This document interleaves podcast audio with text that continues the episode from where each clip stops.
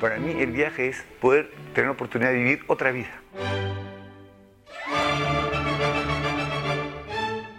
Japón, Chamarcana, California, Budapest, Berlín, Londres, Niza.